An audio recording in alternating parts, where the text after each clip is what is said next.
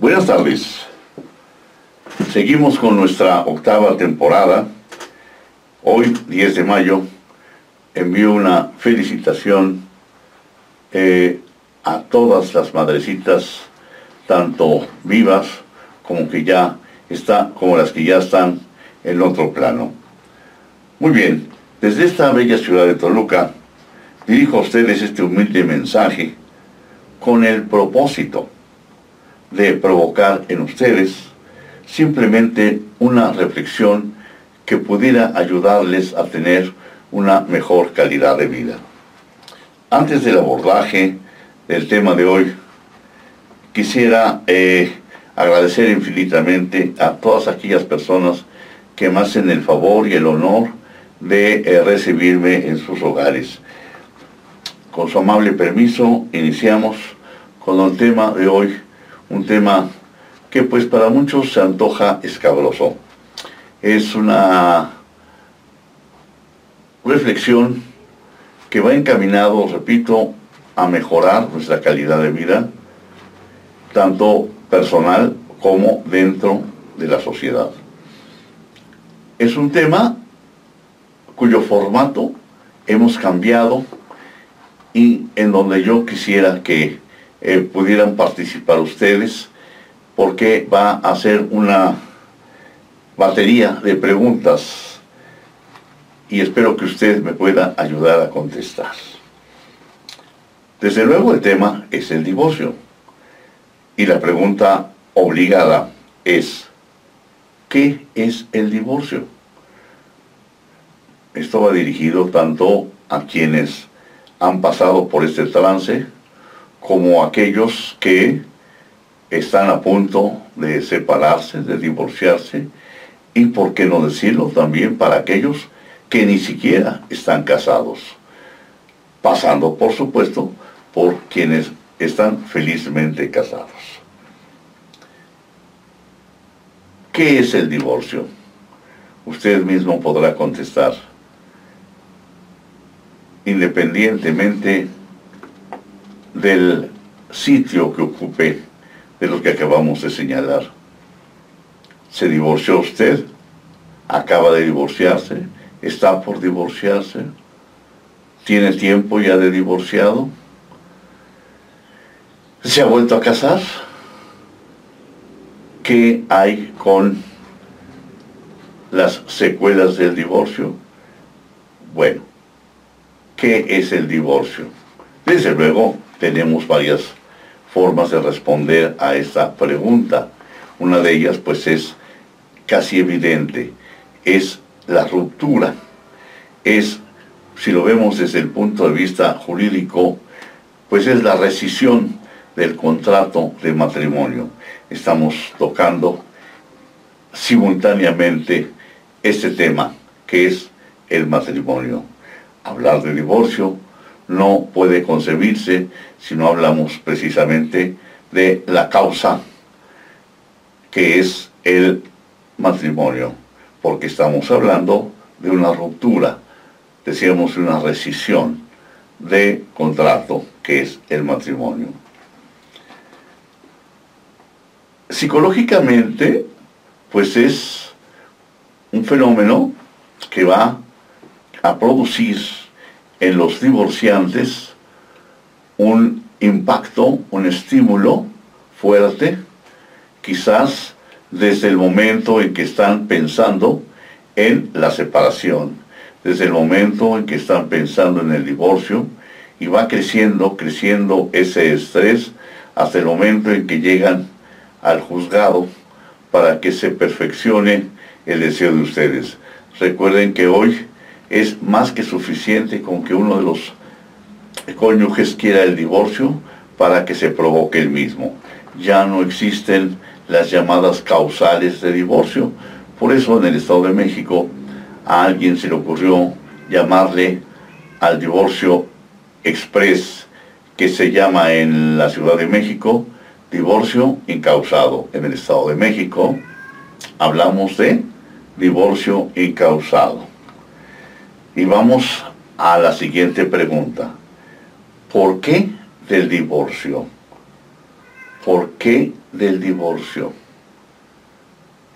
Ustedes ya me podrán o podrán contestar a esta pregunta. ¿Por qué del divorcio? Obviamente hay muchas razones para divorciarse, muchas razones. Y la gran mayoría de razones son superficiales. La mayoría de razones, si ustedes las analizan, es siempre lanzar la culpabilidad a la contraparte.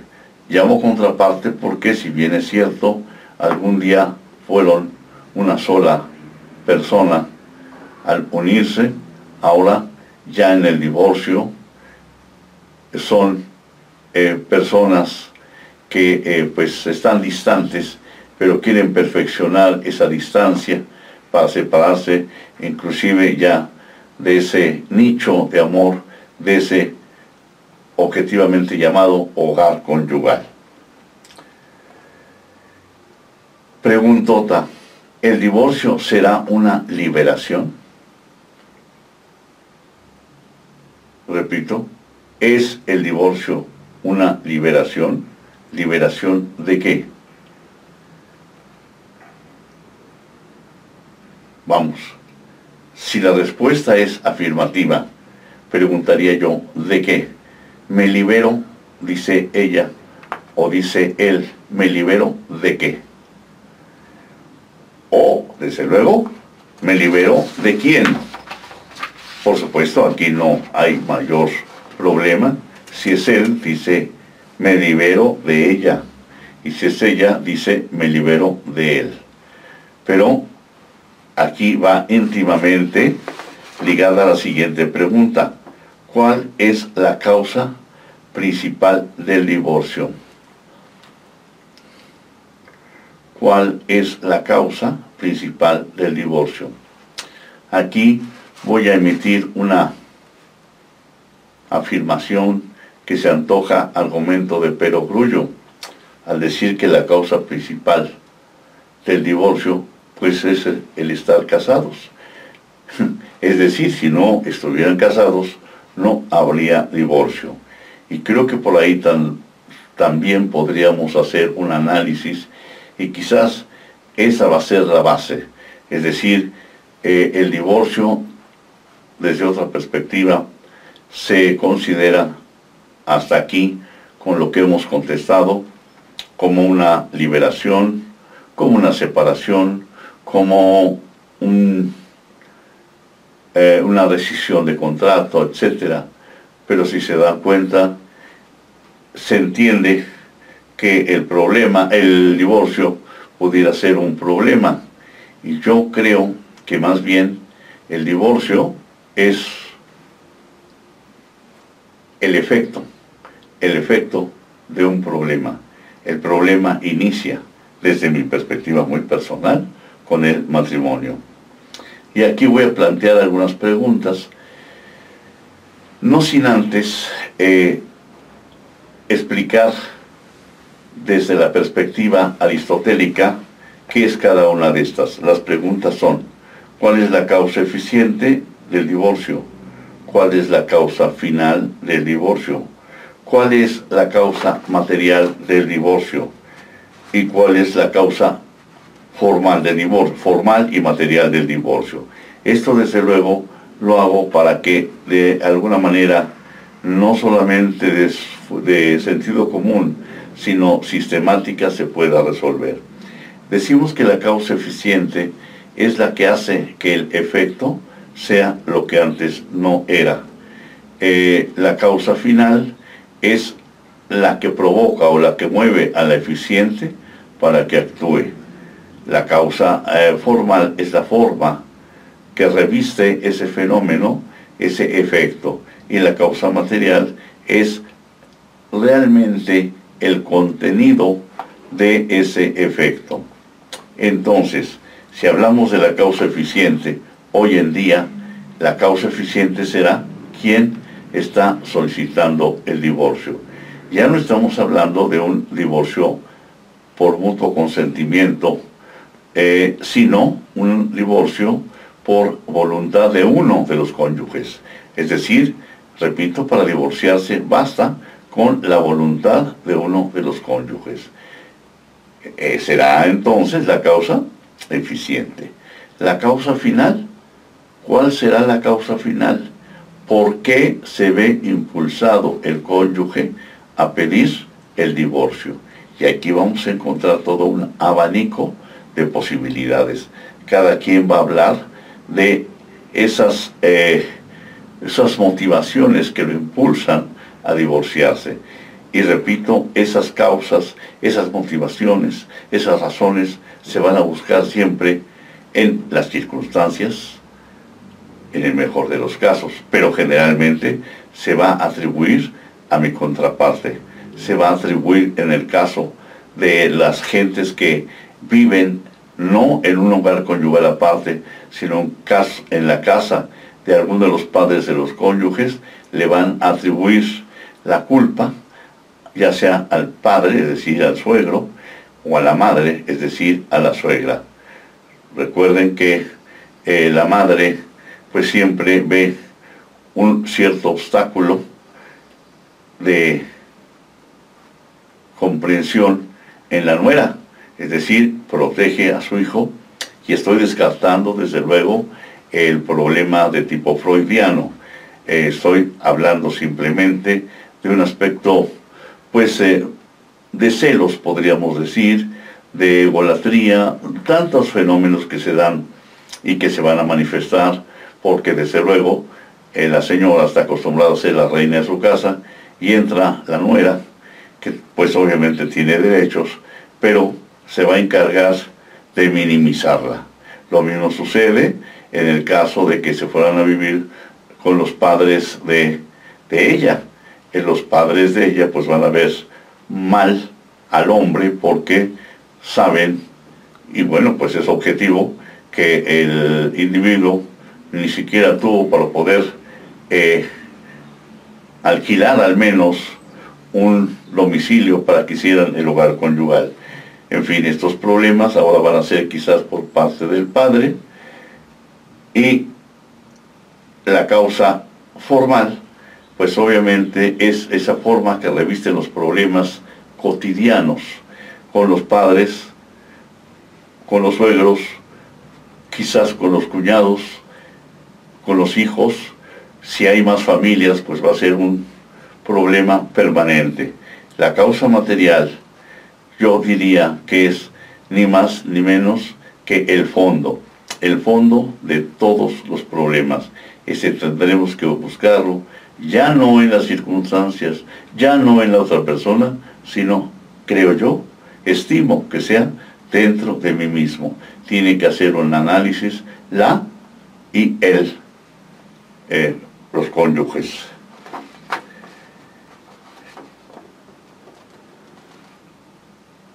¿Cuál será el problema personal de cada cónyuge en el divorcio? Son problemas de, varias, eh, de varios aspectos, de varios, varios índoles. El económico, el social, y yo creo que el que no se nota o a veces sí se percibe, que es el de orden psicológico. Pero no solamente para el cónyuge divorciante, sino para los hijos son problemas de orden psicológico que pues se causa problemas a largo plazo, como vemos en la otra pregunta. Es un problema, repito, que va íntimamente ligado con los hijos. El sentimiento del padre, el sentimiento de la madre hacia los hijos por no, pues no tener esa protección que se requiere, o quizás si hubo violencia familiar, van a sentir de alguna manera un cierto descanso. Eh, el problema de los hijos, yo creo que es un problema que quizás desde el punto de vista eh, psicológico, pues se manifiesta de los padres hacia los hijos, de los hijos hacia los padres, de los hijos entre sí, sobre todo cuando quieren dividirlos, cuando son dos hijos, un niño o una niña con uno de ellos, el otro con el otro, y esto va a provocar, desde luego, conflictos de tipo emocional, pero fundamentalmente, no solo de momento, sino a largo plazo. Y eso puede repercutir en conductas desviadas, en conductas que nos llevan a lo que estamos viviendo actualmente. ¿Qué es el problema jurídico del divorcio? Pues los engaños que se llevan a cabo cuando se contrata abogados poco profesionales, eh, con carencia de ética, eh, con abogados que eh, engañan a las personas diciendo, por ejemplo, pues vamos a llevar un juicio de alimentos, después vamos a llevar un juicio de custodia, guardia y custodia, y bueno, después llevamos el, el juicio de divorcio. O sea, gente que o desconoce el derecho o personas que, repito, son carentes de ética profesional. Y pues obviamente los gastos van a ser muy altos. El problema económico surge con la famosa llamada pensión alimenticia, que es un problema ancestral en donde indebidamente el abogado hace todo lo posible porque su cliente, sobre todo tratándose del hombre, oculte los bienes que tiene para que demuestre una eh, poca solvencia y la pensión sea sumamente baja. Ahora, la pregunta es, ¿qué problema se enfrenta quien se divorcia durante el trámite del divorcio?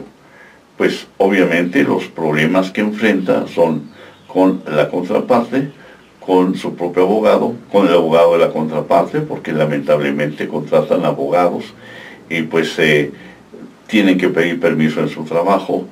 Eh, lamentablemente, ustedes saben que las audiencias se programan un sol, a un día determinado, en una hora, y si se señalan las 12 horas, normalmente nunca se cumple eh, ese horario.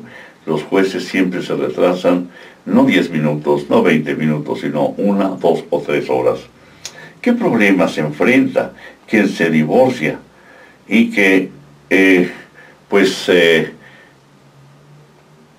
suele estar ya hablando del pasado en relación al divorcio. ¿Qué es lo que sucede? Sobre todo si vuelve a contraer matrimonio.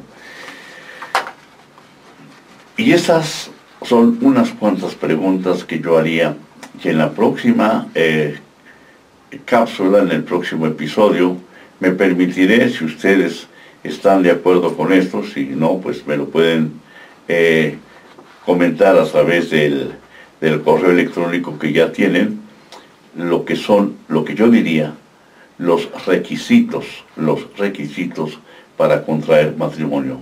No me refiero a requisitos de tipo formal, no me refiero a requisitos jurídicos, sino los requisitos que la experiencia nos proporciona, nos proporciona la lógica, el buen sentido y lo que es eh, pues un parámetro racional.